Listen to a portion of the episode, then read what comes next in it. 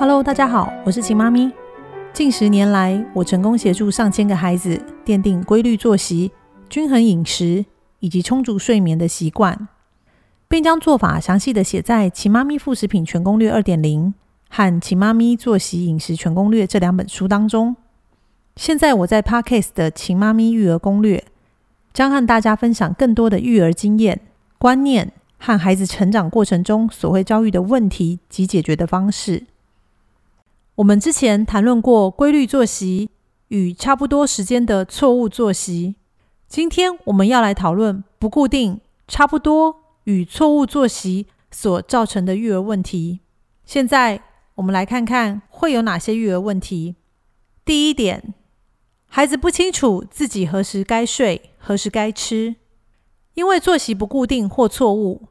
孩子和父母。都搞不清楚到底孩子每天什么时候该吃饭，什么时候该睡觉。让孩子喝奶，但孩子不想喝奶；哄孩子睡觉，孩子却迟迟无法入睡。不管怎么哄、怎么抱，孩子依旧哭闹不停。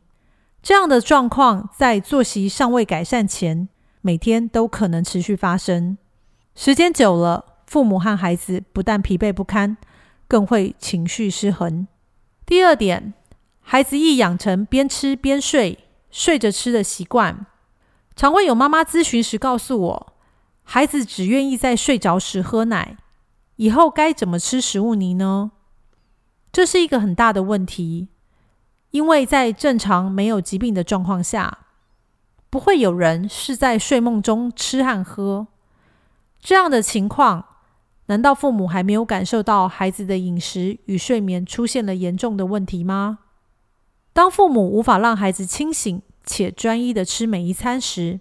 孩子就很容易吃不饱，导致时常会讨奶、肚子饿，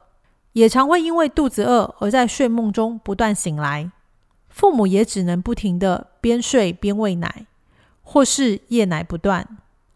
长期下来，吃不饱、睡不好、爱哭闹、情绪差的恶性循环，自然会让父母从。有耐性变成没耐性，从温柔变成烦躁，甚至有些家庭因此失和。不少妈妈因为太过于担心与焦虑而产生了忧郁状况。第三点，正餐时间想睡，哭闹不停。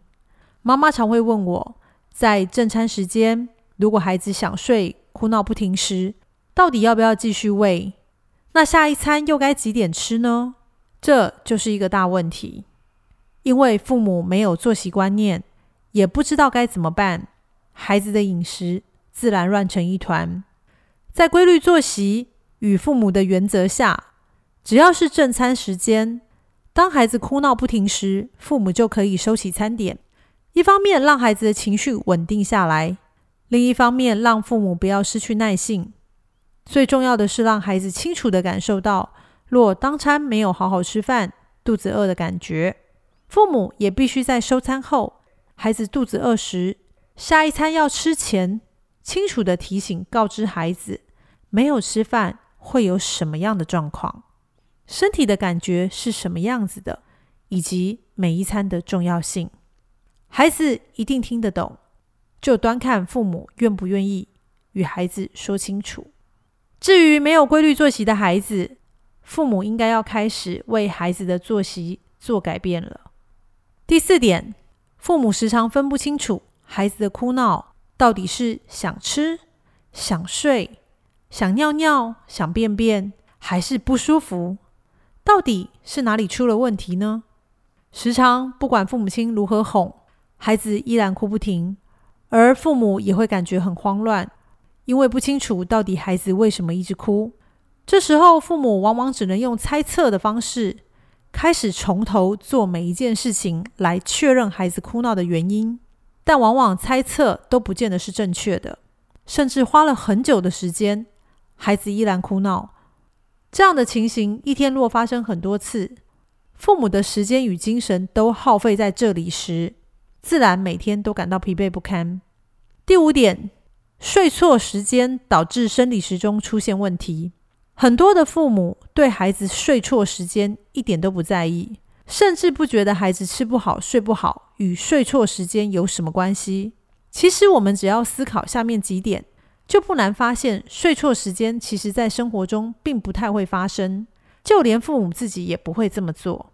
第一点，首先，一般人不会每天睡到中午十一二点才起床；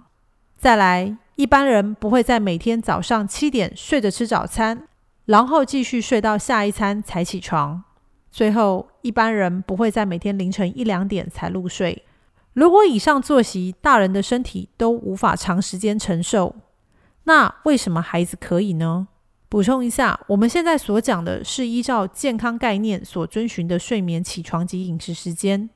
因为工作需求与疾病患者不在此列。第六点，吃不好、睡不好所造成的健康问题，